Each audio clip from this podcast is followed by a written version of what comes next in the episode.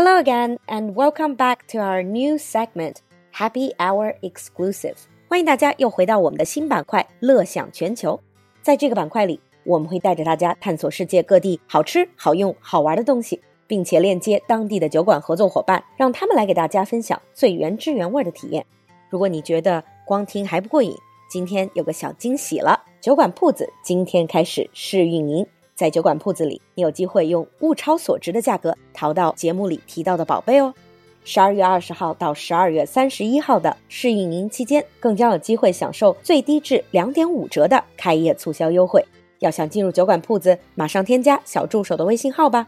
小助手的微信号是 l u l u x j g two，l u l u 就是露露，x j g 是小酒馆三个字的汉语拼音首字母，最后一个数字二。L U L U X J G 2. Now, on with the show. Today we have another very special guest with us in the studio, Libby. Libby is also based in Western Australia and works for the Australian government. Welcome to the show, Libby. Good afternoon. It's wonderful to be here. Uh, first of all, could you tell us a little bit about what you do? I mean, your professional role. Yeah, thank you. I'm a state member of parliament based in the Margaret River region. I represent a, a beautiful part of Western Australia, um, mm-hmm. um, both in the parliament and in the community as well. Wow. How long have you been living in that part of uh, Western Australia? I've been living in the Margaret River region for about 14 or 15 years. It's a beautiful area where I've had the privilege of bringing up my children mm. in. And it's a very beautiful part of the world where there is a lot of natural coastline, vineyards for wine, and a lot of greenery with parks as well. Mm. Sound like you're very proud of your region. And then, based on what you're saying about your professional role, you must be an expert in promoting the region then. I am very proud of this region. Is internationally recognized for its wine the wines in this region have a similar climate to France mm. and some of the European wines in the world comparable with the wines of Margaret River because it has a very similar climate and also similar soils as well. Also, the region's known uh, for surfing. We have the Margaret River Pro, which is down here, and it is a, a global surfing competition and of course, it is also one or the home of one of the world's international biodiversity hotspots. Mm, actually, we're going to perhaps go into that a bit more in today's show. Well, I have to admit, I have been to Australia, but only the eastern coast, unfortunately, just Sydney, and oh. then took a road trip up to Brisbane. So I guess a lot of our listeners they don't really know that much about western australia like you said it's uh, still kind of a hidden gem kind of thing yeah so definitely i guess one of the first question is how different is western and eastern australia well they share a lot of similarities, mm-hmm. but Western Australia probably doesn't have the same sorts of crowds mm. as Eastern Australia. And the Margaret River region is a bit further south. It's slightly cooler in climate as well. But Eastern Australia and, and Western Australia are very similar. Mm. I would say that the environment in the southwest of the Margaret River region is particularly beautiful as a wine region. Well, Western Australia is a huge state when you're looking at the Great Kimberley in the north, which has an extraordinary, amazing landscape. Then we have um, Broome, a beautiful cable beach, very expansive beach mm. there as well. And, and Pink Lake in the Midwestern Australia has a mm. lot of mm. interest with Esperance. Western Australia does have a lot of variety in terms of what is on offer for the tourism experience. Mm. What I can hear, it's wide variety of different landscape and also climate. That is correct. Mm. Yes. And you were going to talk about just one region being the Margaret River region. Mm-hmm. And if you add that region to Sydney and Brisbane or New South Wales and, and Queensland, you would say that it is much more nature orientated uh, with a big focus on the coastline and also the wine region as well. Mm-hmm. And that would be the point of difference. The city of Perth, which is our capital, does offer great education opportunities and it is a lot less crowded than Sydney on the mm-hmm. East Coast. Okay. So, how big is Perth in terms of population? So, to give our listeners an idea. Yeah, the city of Perth population compared to cities in China it's quite small. Um, the mm. population of, of Perth is just about 2 million people. Oh, two million. That is still yeah. quite big. Yeah. If you think about big European cities, they're usually just one, two million people okay. as well.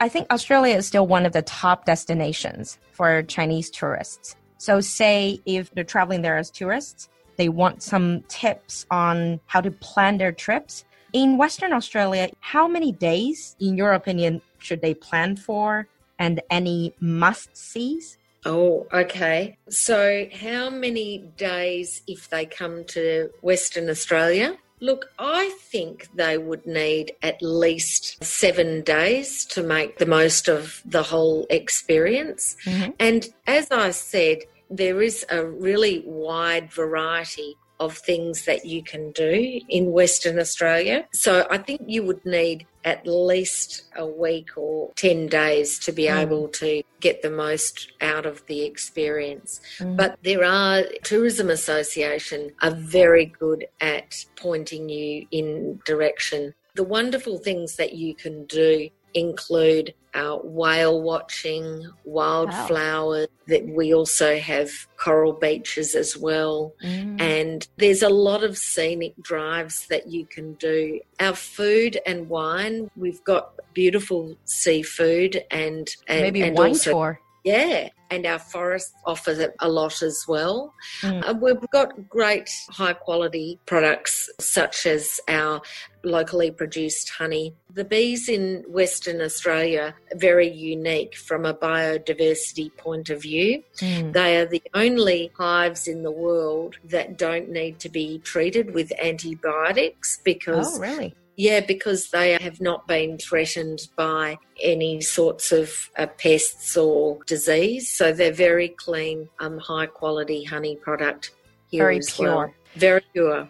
Okay. Actually, on biodiversity, that is also mm. what Australia is known for, for its original species, especially some very peculiar animals. Are there any peculiar animals specifically in Western Australia, or is it more like quite similar to other parts of Australia? Well, we've got very friendly quokkas at Rottnest mm. Island.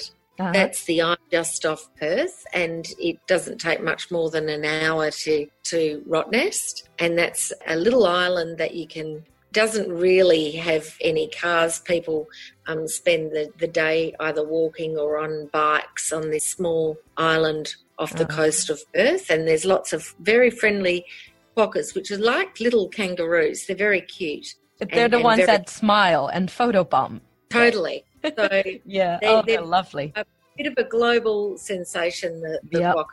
Yeah. Um, so that's a, definitely a must do. And in terms of other animals, well, you don't need to go very far to see kangaroo mm. and uh, very unique animal. Our zoos, you can see koalas as well, but mm. they are mm. more prominent on the east coast. And we've also got a large variety of birds that you just enjoy out in nature.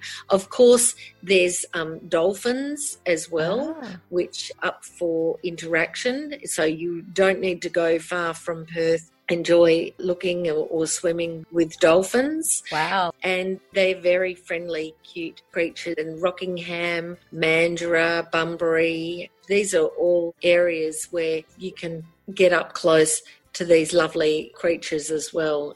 Mm, sounds like a paradise for animal lovers. Since you mentioned kangaroos, I'm going to ask you a question that I've been asked by students and our listeners quite a lot. It's not really about Western Australia specifically, but it's about Australia in general. Because when Chinese people think of kangaroo, they think of it's it's so symbolic of Australia. So they assume yeah. it's the same sort of status as pandas. So kangaroos, are they protected animal in oh. Australia? Oh or are they not? Because I've seen actual kangaroo steak in supermarkets before. Mm. I know it is a very high protein meat. Mm. So that would be extraordinary to some. Mm. But uh, kangaroo meat is actually very high in protein and it mm. is a high quality, low fat meat. I don't eat it myself, and it's not largely eaten here, but mm. we have so many kangaroos over oh. here. Their population numbers are almost a, a, bit of a concern in, in some parts. Oh, wow, really? But you are quite right in saying that, yeah, we, we do eat our national icon, unfortunately, or, or at least some people do. Mm. Uh, I can't say I, I am tempted at all. Mm. Another question about kangaroo would be because a lot of people, when they think of uh, traveling around Australia, they think of doing road trips. So they're saying, what if I'm driving and then there's a kangaroo uh, crossing the road or hopping uh, hopping by? What do I do? Is it is it um, do I have to take any precaution or what do I do? Oh, um, look, I think you just drive carefully generally you're you're very safe on the road mm. over here. But if you are worried, you can always take uh, a coach. But um, I wouldn't let the kangaroos put you off. The wonderful thing about the kangaroos mm. is that uh, you are able to enjoy them and see them in the wide open spaces. The only time you would really worry about a, a kangaroo jumping onto the road mm. if you are the outback would be at um, dawn or dusk. But during the ah. rest of the day, um, kangaroos are, are, generally having a bit of a, a bake in the sun somewhere. Mm, yeah, I love them. I love kangaroos. On that note, we're going to wrap up today's episode. In the next episode with Libby, we are going to explore other aspects of life in Western Australia. Meanwhile, if you have anything to ask, if you're interested in exploring more, don't forget to leave us a comment or follow our WeChat official account 露露的英文小酒馆. We'll see you next time. Bye.